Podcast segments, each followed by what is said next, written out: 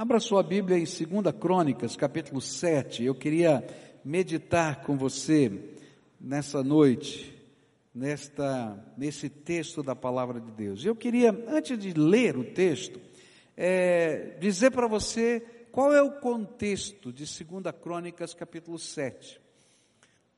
Terça-feira a gente leu 2 Crônicas, capítulo 6, a oração de dedicação. Salomão, no capítulo 6, ele ora ao Senhor: Senhor, quando esse teu povo se levantar e orar aqui nesse tempo, ouve e perdoa os seus pecados. Senhor, quando a pessoa estiver longe, mas olhar na direção do templo, Senhor, ouve e perdoa os seus pecados. Ele vai orando, se você vê o capítulo 6, tem uma série de pedidos, a gente viu alguns deles durante aquela comemoração. E que acontece depois dessa oração? É o capítulo 7. Então, eu diria assim: o que acontece depois que a gente dedica um tempo? Eu acho que tem muito a ver com a gente. O que acontece depois que a gente dá esses passos de fé, que a gente ora dessa maneira? O que, que acontece? Então, o capítulo 7 é o que acontece depois da dedicação do tempo. Eu acho que a gente tem muito para aprender aqui nesse contexto. Deus responde à oração de Salomão. E algumas coisas que Deus fala aqui são tão tremendas, são respostas de Deus, que a gente precisa parar para pensar e entender e trazer para a nossa alma. Primeira resposta de Deus vai vir nos versículos de 1 a 3. Capítulo 7, capítulo 6 termina a oração capítulo 7 começam as respostas de Deus. Versículos de 1 a 3, a palavra do Senhor diz assim: Quando Salomão terminou a oração, desceu o fogo do céu e queimou completamente o animal oferecido em sacrifício e os outros sacrifícios que tinham sido oferecidos, e a glória do Senhor Deus encheu o templo. E por causa dessa luz, os sacerdotes não puderam entrar no templo. E ao verem o fogo descer e a glória do Senhor encher o templo, todos os israelitas que estavam ali no pátio se ajoelharam, encostaram o rosto no chão, e eles adoraram a Deus e o louvaram, dizendo: Louvem a Deus, o Senhor, porque Ele é bom e porque o seu amor dura para sempre. A primeira resposta de Deus a todo aquele movimento de fé que foi construir o templo naquela época, aquela oração de Salomão de dedicação, se eu pudesse resumir numa frase, foi fogo e glória. Primeira resposta: fogo e glória. Gente, você imagina a cena. Eu, eu gosto de ler a Bíblia imaginando a cena, tá? Então você imagina a cena. Grande parte da cerimônia acontecia do lado de fora do templo. Na verdade, quando a gente olha o templo de Salomão, ela, ele não é uma obra assim grandiosa. Né? Era grandiosa para aquele tempo, mas ele, ele era grande parte das coisas aconteciam no alpendre, do lado de fora do templo. Então, por quê? Porque eles sacrificavam animais, tinham alguns altares feitos de bronze. Esses altares é onde se colocava o braseiro para ou queimar completamente o animal, isso chamava-se holocausto, ou uma oferta de gratidão, de louvor, era feito um churrasco. Então você imagina uma grande churrasqueira de bronze. Por quê? Eles pegavam as gorduras do animal, pegavam as entranhas do animal e queimavam completamente mas pegavam a parte boa de comer e assavam na brasa. E os levitas eram os melhores churrasqueiros que tinham naquela época porque eles tinham que assar aquele, aquele sacrifício e o povo comia em famílias. Então ele passava, retirava a sua porção e aí eles iam para um, esse alpendre, que é uma grande área, e sentavam no chão e começavam a, a louvar a Deus, a contar as histórias, a compartilhar e comer aquela comida juntas. Assim é que acontecia. E havia uma parte coberta, uma parte de construção, de alvenaria, que era o Santo dos Santos, onde só se entrava uma vez por ano.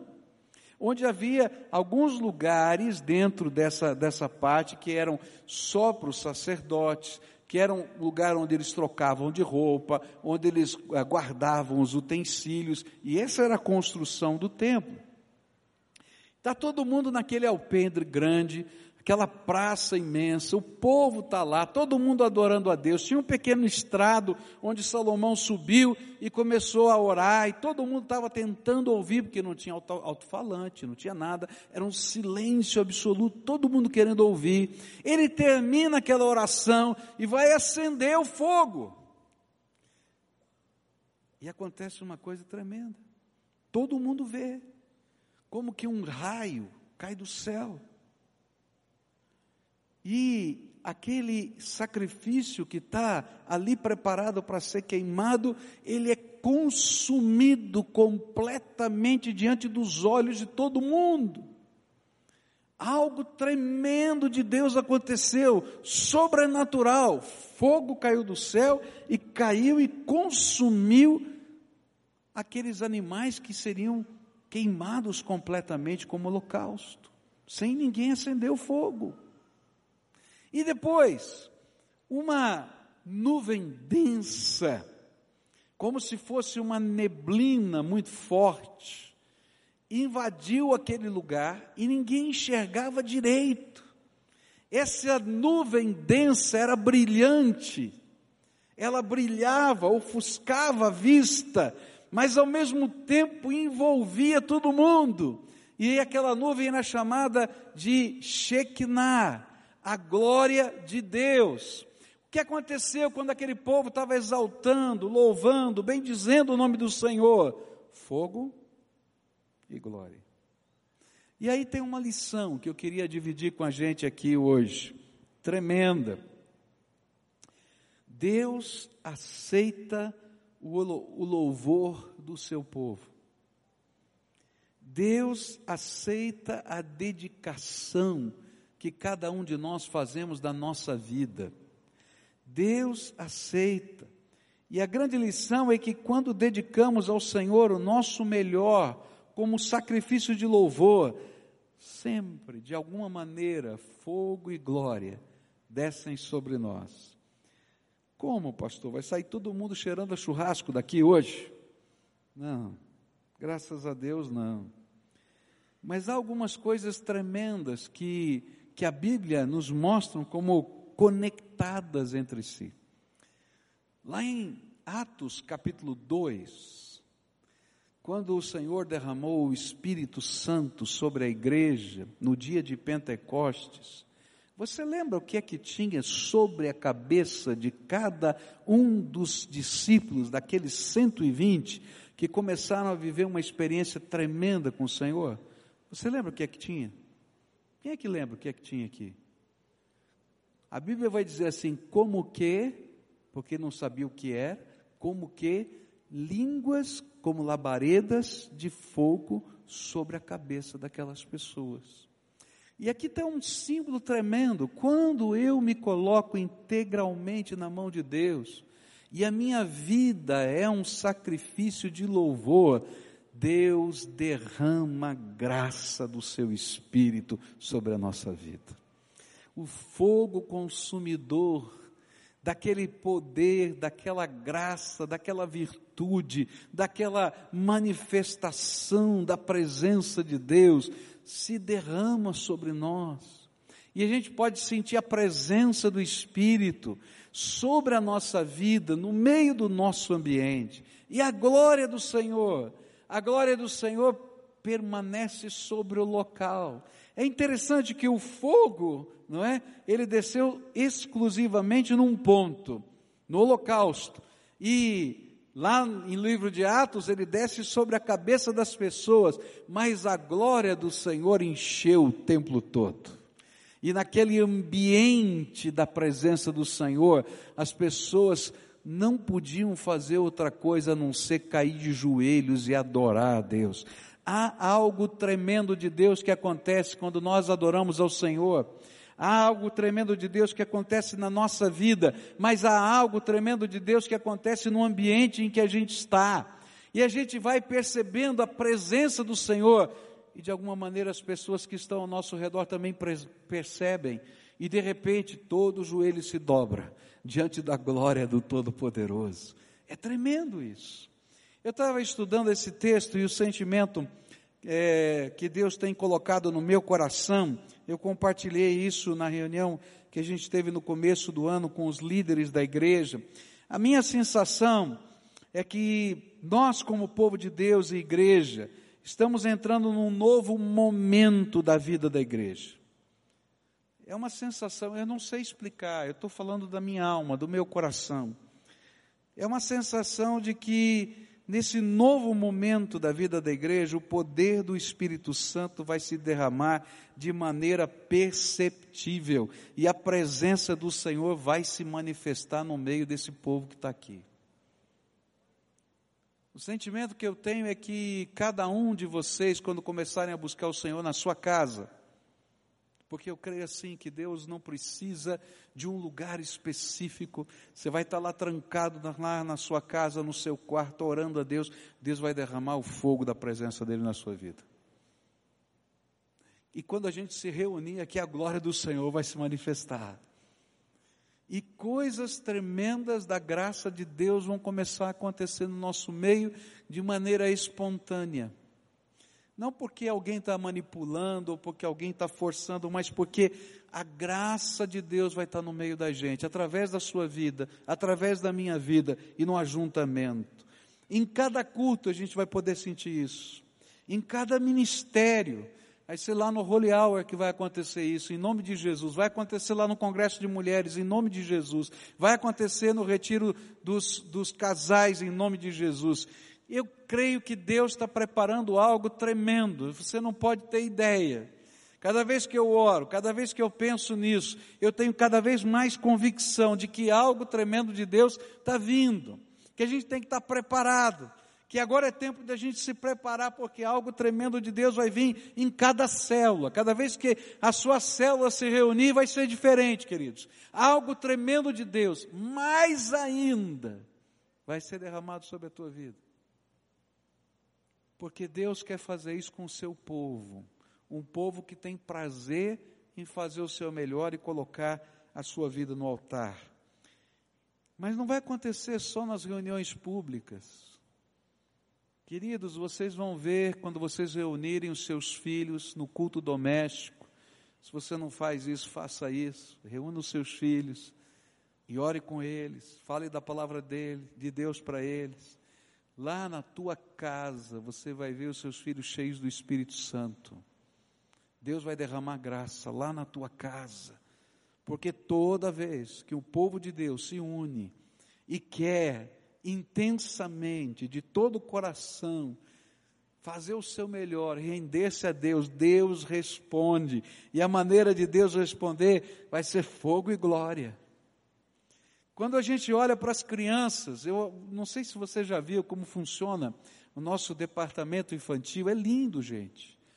Se você não deixa o seu filho ainda ir para o departamento infantil, está perdendo a bênção, porque eles aprendem a vida em célula desde pequenininhos, sentam ali no chão, algumas vezes, porque não tem lugar para todo mundo, e aí começam a compartilhar, a orar. Gente, é coisa tremenda de Deus. Vai acontecer coisa tremenda de Deus no meio das nossas crianças. Vocês vão ver. Eu não tenho dúvida disso. Porque Deus está preparando um momento especial nos jovens, nos adolescentes, nos adultos, nos anciãos. Quando vocês estiverem ensaiando, não vai ser um ensaio, vai ser um derramado poder de Deus. Porque toda vez que a gente se une para fazer o melhor para o Senhor, fogo e glória vem. Deus tem prazer de revelar Sua presença no meio de um povo que tem prazer em adorá-lo em espírito e em verdade. Por isso, se eu pudesse dar uma dica para você, é prepare-se para esse novo momento. E a palavra de Deus diz claramente como a gente se prepara. Deus falou para Josué, antes daquela virada, onde eles iam sair do deserto e atravessar ali o Rio Jordão para tomar posse da terra prometida. Santificai-vos, pois amanhã farei maravilhas no meio de vós. Vamos dizer juntos? Santificai-vos, pois amanhã farei maravilhas no meio de vós. Ficou fraquinho, vamos dizer de novo? Santificai-vos, pois amanhã farei maravilhas no meio de vós. Isso é para mim. Isso é para você. Você quer fazer parte disso? Então, toma posse da promessa de Deus e dá o primeiro passo. Senhor, eu vou te buscar mais intensamente. Porque eu quero ver isso na minha casa. Eu quero ver isso com os meus filhos. Eu quero ver isso no ministério que o Senhor deu. Eu quero ver isso nos cultos. E queridos, Deus é fiel, Ele vai derramar essas coisas. Eu não tenho dúvida. Eu não tenho dúvida. Já tenho falado isso para vocês. Esse é um sentimento cada vez mais forte no meu coração. E eu estou esperando o momento que a gente vai ver com os olhos. A gente já viu muita coisa linda com os olhos, fala a verdade, não é? Muita gente não acreditava que no dia 13 de maio de 2014 a gente ia chegar até aquela festa que a gente teve essa semana. Mas Deus é fiel. O que ele promete, a gente vê ele cumprir. E ele vai cumprir as promessas dele também nesse sentido na nossa vida. Mas qual é a nossa parte? Santificai-vos. Sabe qual é a palavra de Deus para nós? Busquem o Senhor de todo o coração nesse novo momento que Deus está preparando, porque a Bíblia diz, não esquece desse versículo, ele é bênção. Buscar-me-eis e me achareis quando me buscardes de todo o vosso coração. É coisa tremenda de Deus. Sabe o que está acontecendo nas primeiras, na primeira semana de junho, dia 7, não é isso que vai ser? Aqui na, na nossa igreja, o primeiro culto. Está acontecendo algo tremendo. Não é algo planejado, é algo de Deus. Nós tivemos agora a marcha para Jesus aqui nessa cidade. 110 mil pessoas na rua. Era um negócio lindo, lindo, lindo. E não estava todo o povo de Deus lá, não. Estava só a juventude das igrejas. Imagina se tivesse todo o povo de Deus. Tem uma foto que eu vi, eu não consegui a foto, de alguém que subiu no palácio do governo, ali, lá de cima do telhado, e tirou a foto naquela avenida, como é que chama aquela avenida? Cândido de Abreu. Gente, que coisa linda! Uma massa de gente que você perdia de vista. Povo de Deus cantando, orando, intercedendo. Sabe o que vai acontecer na primeira semana de junho, no dia 7 começa? Os jovens, os pastores de jovens das maiores igrejas dessa cidade têm se reunido. De igrejas diferentes, Batista, da ABA, da CCC, que mais? Quadrangular, Assembleia de Deus, bola de neve, eu não sei mais, tem um monte, tá? Eles têm se reunido, esses jovens, espontaneamente, têm se reunido para conversar sobre o movimento de Deus no meio da juventude, sobre o movimento de Deus nas universidades, sobre o movimento de Deus na nossa cidade. E decidiram, na primeira semana de junho, começando no dia 7, começar uma semana de avivamento jovem e vão estar reunidos em várias igrejas diferentes. A primeira igreja vai ser a nossa. Então, no sábado é aqui, dia 7 depois. De segunda-feira, quadrangular, primeira do Evangelho quadrangular, terça-feira, aba, quarta-feira, CCC, e sexta no bolo, não tem na quinta. Não, pulou a quinta-feira. Ah, tem jogo do Brasil. Eu estava estranhando, né? Entendi. Tá certo, entendi. Tá bom, tá. Né? Ninguém é de ferro, né? É isso, tá bom. Gente, olha que coisa linda está acontecendo. É o mover de Deus. Então eu quero desafiar você. Nós vamos ter esse templo tão lotado no dia 7 de junho, quanto estava no centenário. E eu queria convidar você para estar aqui para dar apoio para essa juventude, para dizer: eu quero fazer parte do que o Senhor vai fazer nessa cidade. porque isso que Deus está derramando não é só aqui, Deus está derramando na nossa cidade. Algo tremendo de Deus está chegando. Algo tremendo de Deus está chegando. Eu quero fazer parte. Você quer fazer parte? Santificai-vos e buscai ao Senhor de todo o vosso coração. É isso que Deus ensina. Não tem segredo. Não é a montanha, não é o templo, não é isso. É a graça de Deus, é o Senhor que a gente vai buscar. Eu quero estar lá. E você? Amém? Amém? Ora por esses meninos. Gente, eu estou já de cabelinho branco, vou passar a tocha. É, esses meninos vão levar a palavra de Deus a lugares que a gente não imagina. Deus está levantando uma geração tremenda, tremenda. Eu quero ver, eu quero ver, eu quero estar lá do lado deles. Eu quero ver o seu filho, eu quero ver o seu neto, eu quero ver o povo de Deus se levantando. Amém? Agora, esse texto vai ter uma segunda resposta. E a segunda resposta, Deus conversa no meio da noite, depois da festa, com Salomão. E vai aparecer nos versículos 12 a 14, onde a palavra do Senhor diz assim: Então o Senhor Deus apareceu de noite a Salomão e disse: Eu ouvi a sua oração e escolhi esse templo para ser o lugar onde serão oferecidos os sacrifícios. Quando eu fechar o céu e não deixar que chova, ou ordenar aos gafanhotos que destruam as colheitas, ou mandar uma peste atacar o povo, então se o meu povo, que pertence somente a mim, se arrepender, abandonar os seus pecados e orar a mim, eu os ouvirei do céu, perdoarei os seus pecados e farei o país progredir de novo. É interessante que depois de Deus revelar sua presença, fogo e glória, o Senhor fez questão de mostrar quais eram as condições para a resposta da oração. É interessante porque Salomão estava preocupado com o lugar. Senhor, quando o teu povo estiver aqui, ouve e perdoa. Lembra? Quando o teu povo virar na direção do templo, ouve e perdoa. Ele estava preocupado com o lugar. E sabe, gente, muitos de nós estamos preocupados com o lugar. Às vezes a gente imagina que se eu subir numa montanha de oração, lá é o lugar que Deus vai me responder.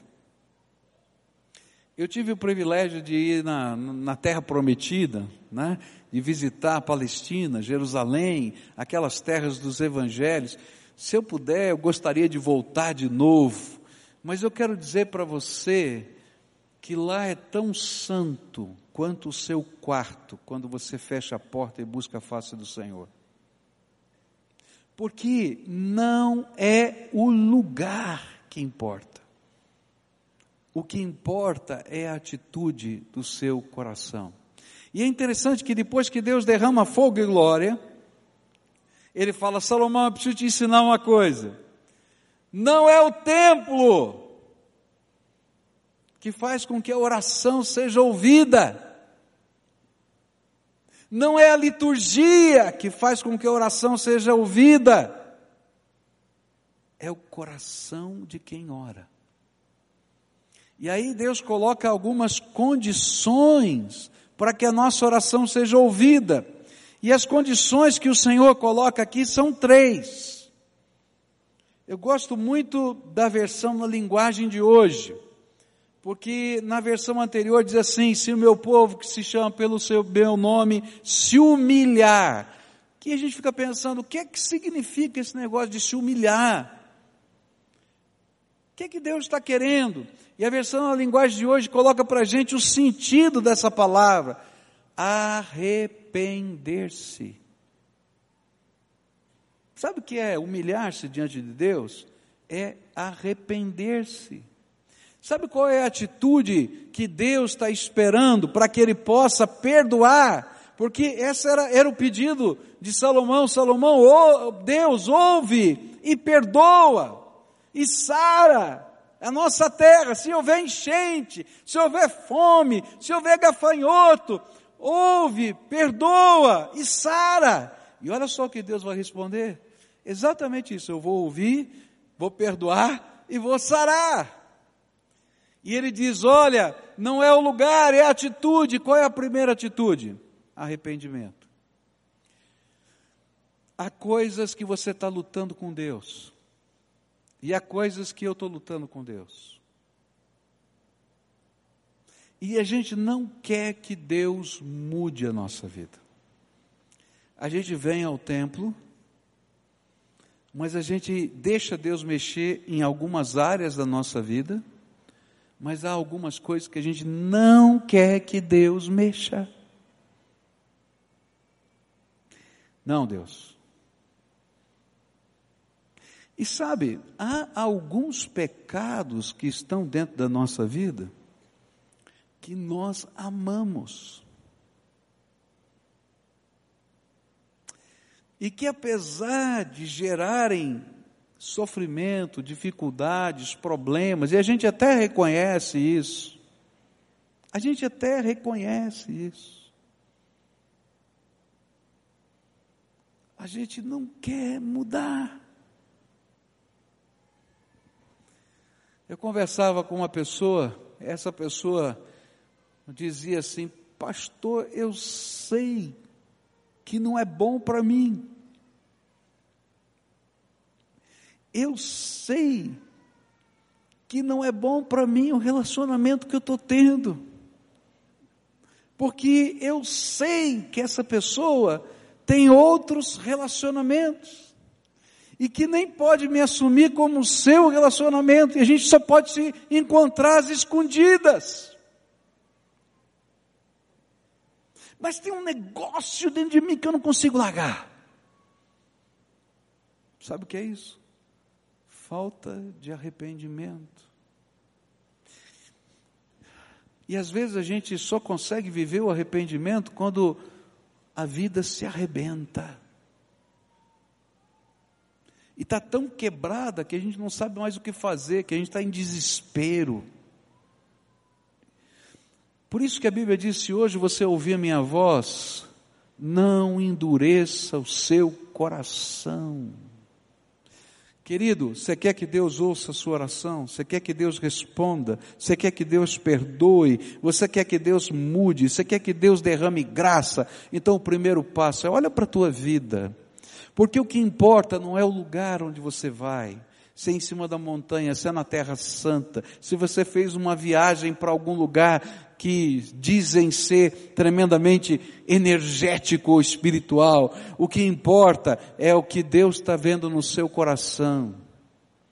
E se você não estiver disposto a reconhecer que aquilo que você está vivendo não somente não é bom aos olhos de Deus, ou Deus não aceita aquilo, mas que aquilo é desgraça na tua vida. Porque se Deus não gosta, não é porque Ele é uma pessoa carrancuda que não consegue entender a tua vida. É porque Ele sabe que você vai sofrer em vários momentos da vida. Então, se você quer que Deus escute a sua oração, a primeira coisa, a primeira condição é arrependimento. Senhor, eu sei que aquilo que eu estou vivendo não presta eu sei que eu estou preso, amarrado nessas coisas, porque eu gosto, fala a verdade. Mas o futuro é ruim. Tenha misericórdia de mim, porque eu quero mudar. Se você não disser que quer mudar, não dá certo. Segunda, segunda atitude do coração, para que Deus ouça e responda a nossa oração. É orar. Buscar o Senhor de todo o coração, reconhecendo que só a misericórdia e a graça do Senhor pode mudar o curso das nossas vidas. Querido, o que Jesus está falando, o que a palavra de Deus está nos falando, melhor dizendo, é que só tem uma pessoa que pode mudar você é a intervenção direta de Deus na tua vida. E aí você vai dizer: Eu não consigo sozinho. Eu quero, mas eu não posso. Eu tento, mas eu não consigo. Então agora, Senhor, eu vou grudar no Senhor. E Senhor, eu vou te buscar. Tenha misericórdia de mim. Eu preciso da tua graça, eu preciso do teu poder para ser diferente. Você está entendendo? Eu preciso de um milagre primeiro aqui dentro de mim, aqui dentro da minha cabeça, aqui dentro do meu coração. Para ser livre. Para que Deus possa perdoar e possa derramar graça. Eu digo, Senhor, eu agora dependo da Sua ajuda, da Tua intervenção. Terceira atitude que ele vai falar aqui, que eu acho tremendo. Então a primeira é arrependimento, depois é busca. E aí a terceira é abandonar os seus pecados, ou melhor, se deixar transformar. Sabe como é que Deus trabalha a nossa vida? É tremendo isso. Ele diz: tá bom, filho, eu vou te ajudar. Eu vou te ajudar. E aí ele começa a usar o seu Espírito Santo na nossa vida. E ele diz assim: filho, para aí. Se você der mais um passo, você vai fazer besteira. E você sabe, e você tem que parar e decidir: o que eu quero para a minha vida? Deus está falando com você, se Ele diz assim: se você quiser, eu te dou força e poder para virar a vida, mas para agora nesse lugar. Agora, se você der mais um passo, você está por sua conta em risco. E você já sabe o que vai acontecer. Aí o Espírito Santo vai dizer assim: filho, aquele lugar que você frequentava, você não vai pisar mais. Porque você não aguenta pisar naquele lugar. E a gente sabe e diz: Não, mas eu sou livre, eu posso fazer. Você já sabe o que você vai fazer, não adianta mentir para você mesmo. O Espírito Santo vai dizer assim: Você está querendo mesmo que intervenha na sua vida? Então, para quando eu falar. Não dá mais a próxima palavra. Chega. Se você é uma pessoa que tem que lidar com a ira, se você é uma pessoa que tem que lidar com as palavras que saem com veemência da sua boca, o Espírito Santo vai dizer: cala a boca, não abre mais a boca enquanto eu não mandar. E dizer,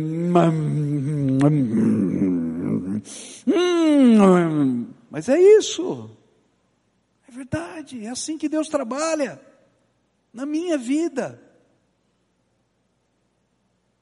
Eu costumo brincar comigo mesmo e dizer assim: eu vou ficar quieto, senão eu vou perder a santidade.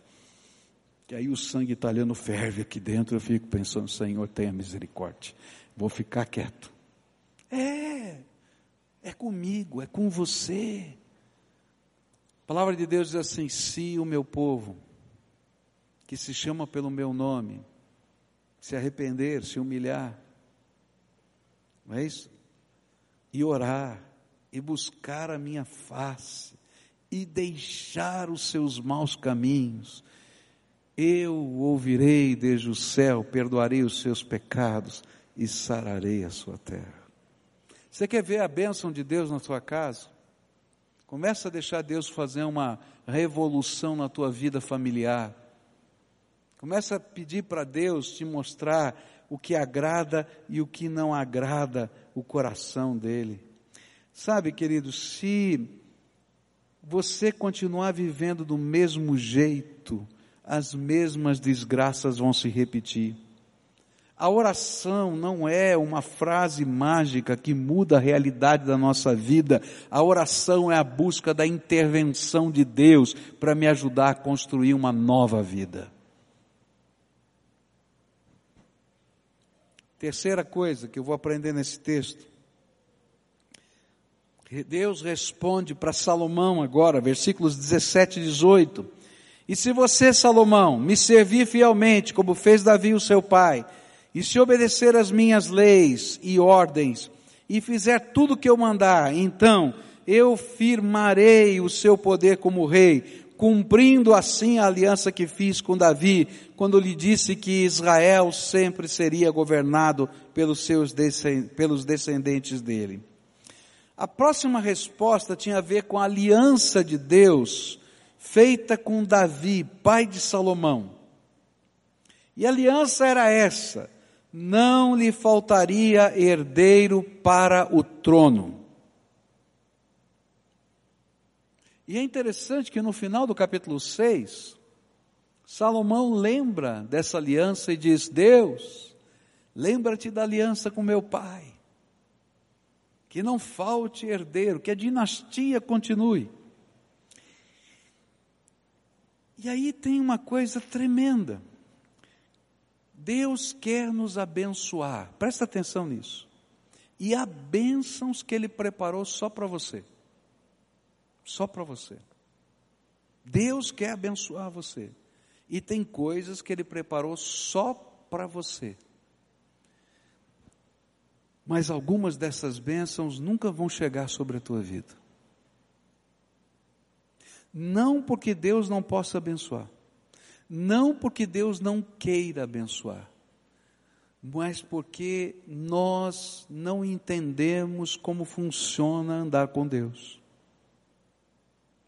E aí Deus vai ter que explicar para Salomão como é que funciona a aliança. Deus tem uma promessa, Deus tem uma aliança, mas como é que funciona esse negócio? Toda bênção, queridos, é condicional. E a, a condição da aliança é andar segundo a vontade de Deus. Mas o que que isso significa?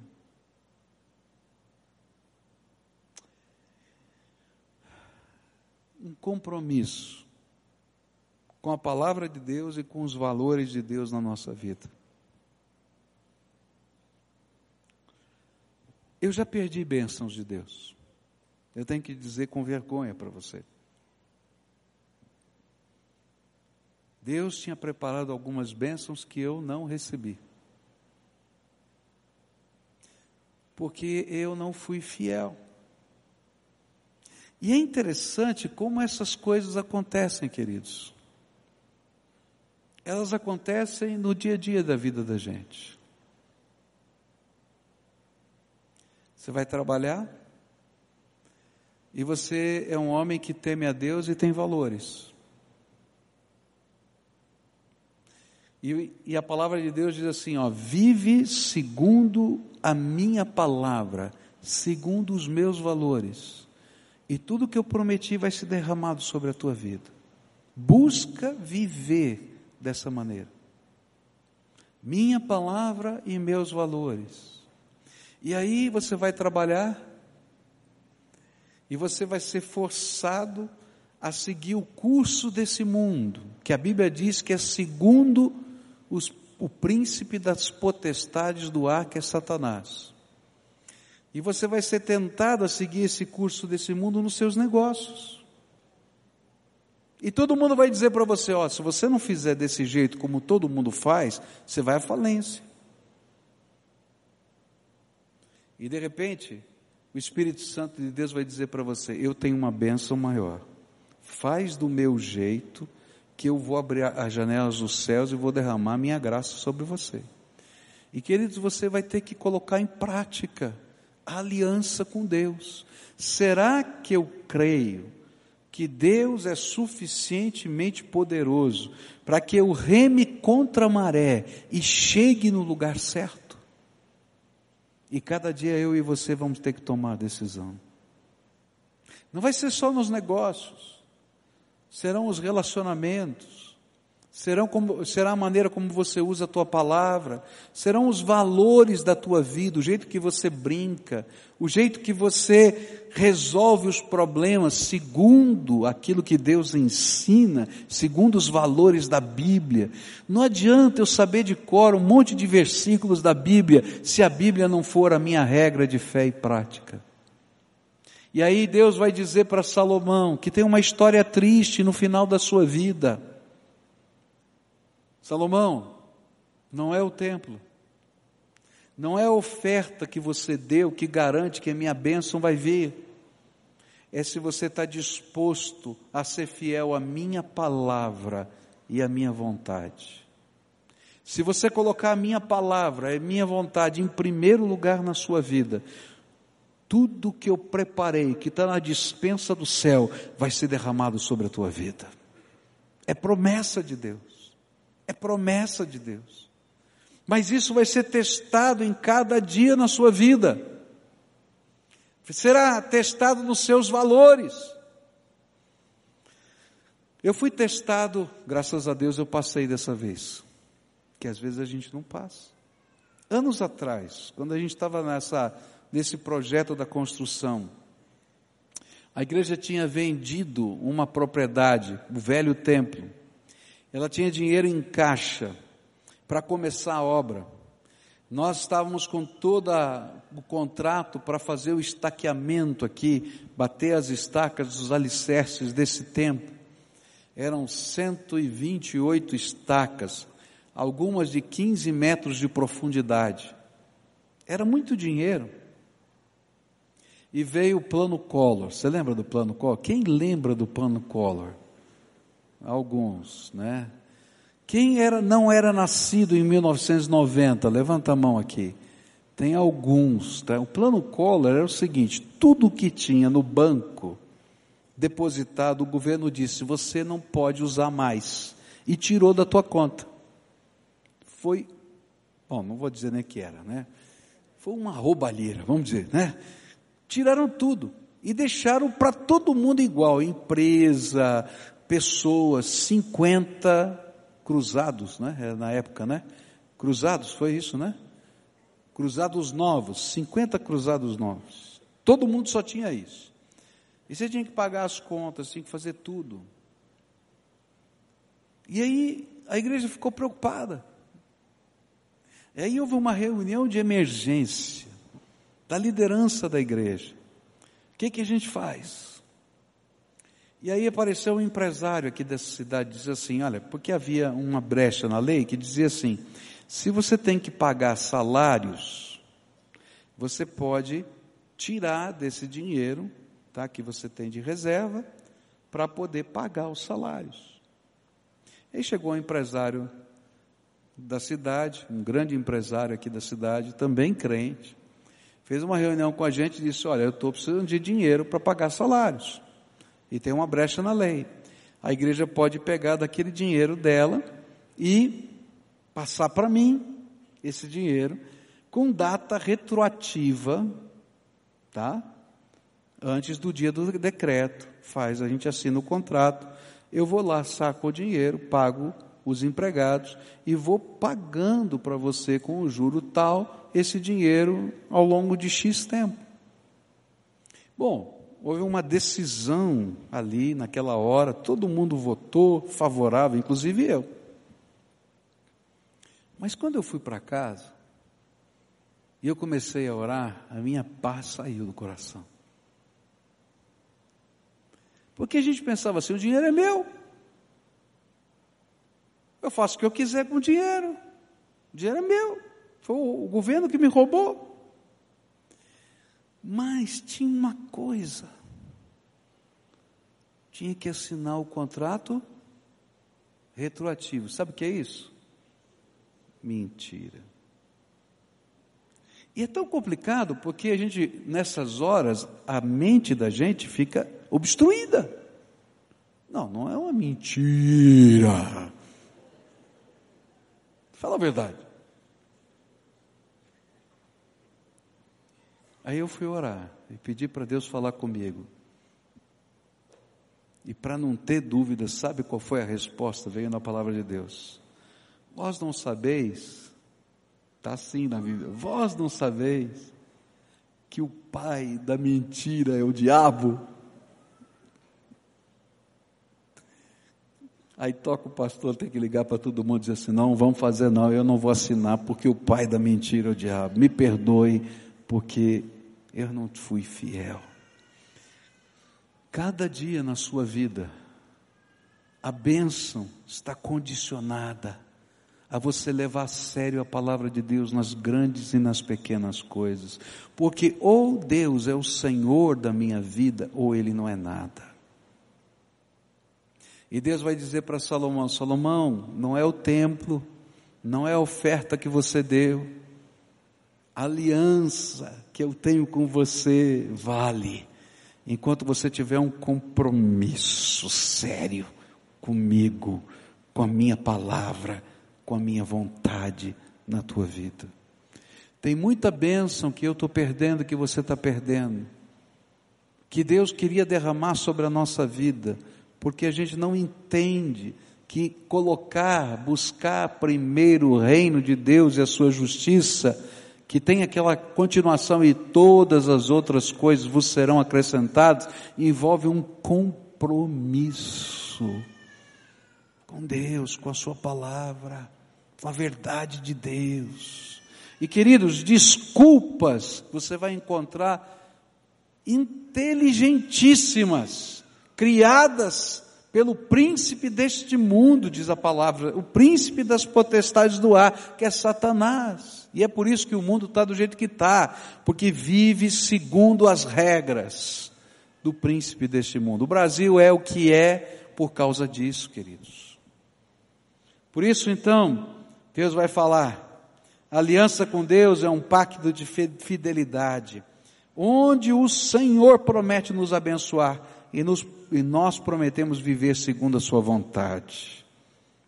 Mas o que acontece quando eu quebro o pacto? E aí então Deus vai falar outra vez, e essa é a última resposta de Deus. Olha só, a última resposta de Deus à oração de Salomão vem nos versículos 19 em diante. Mas, se você e o seu povo deixarem de me seguir, se desobedecerem às leis e aos mandamentos que lhes dei, e se adorarem e servirem outros deuses, então eu os arrancarei da terra que lhes dei e também abandonarei este templo, que separei para ser o lugar onde devo ser adorado. E aí todos os povos vão desprezar e zombar do templo, que agora é tão glorioso. Todos os que passarem por perto dele ficarão chocados e perguntarão: por que foi que Deus fez isso com esta terra e com este templo? E a resposta será: foi porque os israelitas abandonaram o Senhor seu Deus que tirou do Egito, os antepassados deles. Eles seguiram outros deuses e os adoraram e os serviram, e foi por isso que o Senhor fez com que toda essa desgraça caísse sobre eles. O que acontece quando a gente quebra a aliança? A resposta de Deus é uma verdade solene de advertência. Se o povo e o rei se afastassem do Senhor, abandonassem a sua palavra, quebrassem a exclusividade da adoração e do compromisso com o Senhor. Isso aqui é tremenda, tremendo. Deus não aceita ser mais um na tua vida. Jesus não aceita ser mais um na tua vida. Ou ele é o Senhor da tua vida, ou você não tem pacto com ele. E essa é uma coisa difícil que muita gente não entende. Não, está tudo bem. Não, não está bem. Ou a gente deixa ele ser o Senhor da nossa vida. Ou a gente não tem nada. Eu posso ter religiosidade, eu posso ter procissão, eu posso ter festa, mas eu estou vazio, porque só quando Ele é o Senhor da minha vida, só quando eu tenho uma, um compromisso de exclusividade com Ele, Ele é o único, Ele é o único a quem eu oro, Ele é o único a quem eu busco, Ele é o único de quem eu dependo, Ele é o único de quem eu recebo os valores para a minha vida. Quando a gente tenta colocar outra coisa, outra pessoa no lugar da, da presença de Deus. Então não dá certo, não funciona. E o que acontece? Olha só o que a Bíblia diz. É tremendo isso aqui, é forte demais. Então, o Senhor tiraria o povo da Terra Santa. Porque aquela terra onde eles estavam habitando era a terra da promessa, era a terra prometida. Lembra lá? Do Egito era a terra prometida. Aquilo era uma bênção que só teria sentido se eles servissem ao Senhor. Então Deus vai dizer para eles: Israel, essa terra não é tua, é minha bênção para você. Se você não entende que tudo que você tem é bênção, Deus tira. E a história vai dizer que isso vai acontecer depois da morte de Salomão, primeiro com o reino do norte, quando Senaqueribe invade aquela terra e leva as dez tribos de Israel embora, e depois leva as outras doze tribos, vem a Babilônia, anos mais para frente, e levam as outras duas tribos, e todo Israel perde a bênção de habitar na sua terra. Eles voltam depois de 70 anos, passam por vários momentos e estágios diferentes, e vai acontecer de novo no ano 70 depois de Cristo, quando eles não receberam o Messias de Deus. Até o ano de 1948, quando eles voltam para a terra prometida. E sabe por que, que eles voltam para a terra prometida? Porque há profecias que precisam se cumprir e vão se cumprir naquele lugar na volta de Jesus. Por isso o tempo está acabando. E a palavra de Deus vai dizer que vai haver uma grande conversão de judeus. Está lá no livro de Romanos. E vai acontecer depois de uma grande desilusão. Está lá nas profecias. Mas a primeira coisa que eles vão perder, e eles perderam e perderiam, era a bênção que Deus já havia derramado. Você já viu gente ver as coisas saírem pelos dedos? E a gente não consegue entender o que está acontecendo? Sai pelo dedo? Presta atenção. Que mais a Bíblia vai dizer aqui? É tremendo isso. Ele vai dizer que ele abandonaria o templo. Lembra como é que era a oração? Senhor, quando eles olharem para o templo, o Senhor vai estar aqui, o Senhor é o lugar, o seu lugar de habitação. E aí Deus diz assim: não vou estar mais lá não, eu vou embora. E quando a gente lê o livro de Ezequiel, no capítulo 10 do livro de Ezequiel, Ezequiel tem uma visão, o Espírito do Senhor indo embora e deixando o templo, vai embora. E no capítulo 11 vem um grupo de líderes e dizem assim: Eu não estou entendendo o que está acontecendo. A gente ora, ora e parece que Deus não responde. A gente está buscando e parece que não tem resposta. E aí Ezequiel está feliz porque ele vê todo aquele povo lá na sala dele e ele começa a orar: Senhor, tenha misericórdia. E o Espírito de Deus diz assim: Ezequiel, vem comigo, vou te mostrar o que está acontecendo. E aí ele é arrebatado em espírito, é levado para o templo ele é uma visão que ele está tendo. E quando ele chega no templo, ele tem o santo dos santos que ele não pode entrar. E Deus diz assim: Ezequiel, abre um buraco na parede do santo dos santos. Ele está tendo uma visão, ele não está lá. E ele vai lá e participa da visão, faz, quebra a parede. E diz assim: agora olha o que está lá. E ele diz assim: e vi no santo dos santos, além da estátua de Baal, e além do poste de Azera, os deuses daquela terra, o Deus que prometia a chuva e a deusa da fertilidade que prometia que os grãos se multiplicariam, que as vacas, que as ovelhas se multiplicariam, e que eram deuses que não são deuses, estavam naquele lugar. E inumeráveis abominações inomináveis está na Bíblia. E aí ele volta, olha para aqueles líderes e diz assim: Deus foi embora. Deus foi embora. Queridos, Deus só vai estar nesse lugar enquanto o povo de Deus estiver buscando a Deus de todo o seu coração, com exclusividade. Senão, a gente vai ter grandes ajuntamentos, mas o poder do Espírito não vai se manifestar no meio da gente. Terceira coisa que Deus falou que faria, olha só que tremendo isso.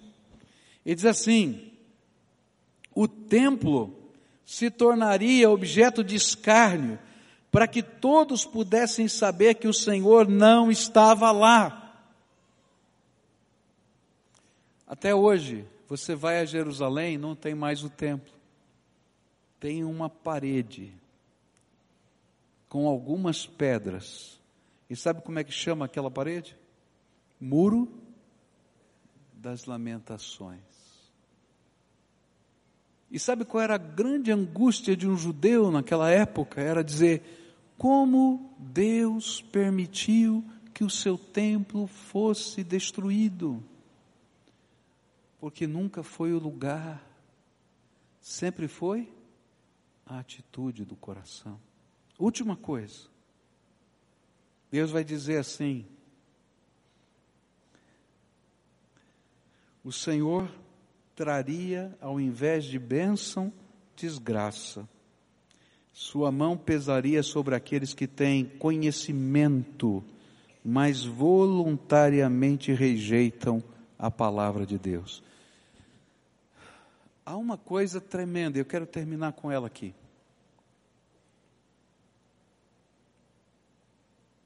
Nós não somos ignorantes da palavra de Deus. Nós não precisamos ser ignorantes da palavra de Deus. Você tem acesso à palavra de Deus. Todo mundo aqui pode ter uma Bíblia. Se não tem nenhuma, pode pedir que eu estou te dando de presente hoje. Fala lá com o irmão Moisés da integração, te dou de presente. Porque hoje todo mundo tem acesso à palavra de Deus. Sabe quanto custa uma Bíblia hoje? Uma Bíbliazinha pequena para você ler a Bíblia? custa R$ 3,99. Ninguém pode dizer que não pode comprar uma Bíblia. Você está entendendo? A palavra de Deus está disponível. Agora, como eu tomo posse dessa palavra é a grande diferença. E a Bíblia está dizendo o seguinte: quando eu tenho conhecimento, olha, isso é sério. Quando eu tenho conhecimento, mas eu não dou bola para a palavra do Senhor.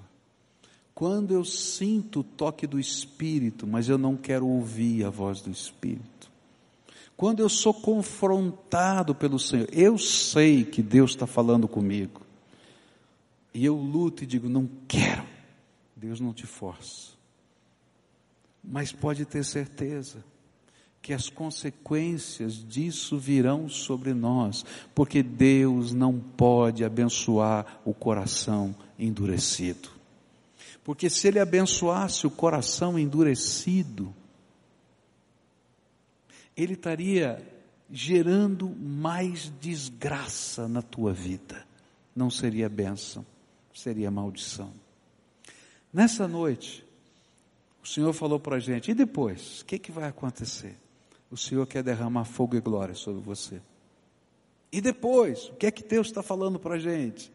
Olha, prepara o teu coração para esse tempo. Como? Com arrependimento. Senhor, aquilo que não vai bem na minha vida, eu quero que o Senhor mude. Com clamor, Senhor, eu não posso sozinho, mas intervém com a tua graça, com a manifestação a gente busca a face do Senhor. E a gente dá liberdade de Senhor, pode mudar o que o Senhor quer mudar na minha vida. E Ele derrama a graça dele. Há bênçãos que estão guardadas lá para você que Ele não pôde derramar, porque essa aliança não está sendo cumprida. Agora toma cuidado, porque vai chegar um tempo em que Deus vai dizer: a oportunidade passou. lá no, no cativeiro eles vão se arrepender, vão jogar fora todos os ídolos, por isso vão voltar depois de 70 anos. Mas levou 70 anos, uma geração inteira, duas, quem sabe. Nessa noite o Espírito Santo está falando com a gente. Deus quer derramar fogo e glória santificai-vos, pois amanhã farei maravilhas no meio de vós. O que é que o Espírito Santo de Deus conversou com você? Há alguém aqui hoje que o Espírito Santo está falando, está falando: olha, quem precisa se arrepender dos seus pecados é você. Eu estou falando com você, quero mudar a tua vida. Você quer deixar? Aqueles pecados que estão arraigados, que estão presos, estão grudados na tua vida. Que você mesmo diz: puxa vida, você precisa da intervenção de Deus, eu quero orar por você. Se o meu povo, que se chama pelo meu nome, se humilhar, se arrepender, e orar, e buscar a minha face, e abandonar os seus maus caminhos, eu ouvirei, perdoarei os seus pecados e sararei a sua terra. Se o Espírito de Deus estiver falando com você, você está tendo consciência, é o Senhor que está falando comigo. Eu quero. Então, deixa o teu lugar agora, em nome de Jesus. Vem para cá, eu quero orar com você. E você vai sofrer a primeira tentação de não fazer a vontade de Deus agora. A primeira tentação é dizer: Não, eu quero, mas eu vou fazer do meu jeito. Você não entendeu ainda? O teu jeito não funciona, é o jeito de Deus. E esse momento é o momento da entrega, que a gente se rende. Se o Espírito de Deus estiver falando com você, vem para cá. Se tiver uma família que está necessitada da graça de Deus, cutuca um outro, pega filho, pega esposa, pega o marido, vem todo mundo. Nossa casa está precisando da intervenção do Senhor. Vem, vem. Se o Espírito de Deus está falando com você, venha, para a gente orar, para a gente orar. Eu não tenho esse poder, você não tem esse poder, mas aquele que ouve a nossa oração é aquele que responde. Não é o lugar, é a atitude, é o Senhor que vai fazer. Então, se o Espírito de Deus está falando com você, venha, vem, pode vir em nome de Jesus. Se o Espírito de Deus está falando com você, toma coragem e vem, vem. Esse é um santo momento, porque Deus olha para o seu coração e diz: Filho, que coisa boa, eu quero mexer aí, eu vou mexer aí. E sabe quem nos acolhe? É o Todo-Poderoso, é Ele que nos acolhe, Ele que nos abençoa. A graça é dele, o poder é dele, a misericórdia é dele. É Ele, só Ele, só Ele, mais ninguém. Quem mais o Espírito Santo de Deus está chamando? Eu sei que Deus está falando com muita gente aqui hoje. Lembra que eu falei que é o tempo da virada? Um novo tempo? É para vocês, é para mim, é para a igreja, é para todos nós. O Senhor está falando comigo, está falando com você. Nós estamos juntos, buscando do Senhor essa graça. Então venha. Tem mais algumas pessoas chegando, chegando, eu vou aguardar aqui para a gente orar.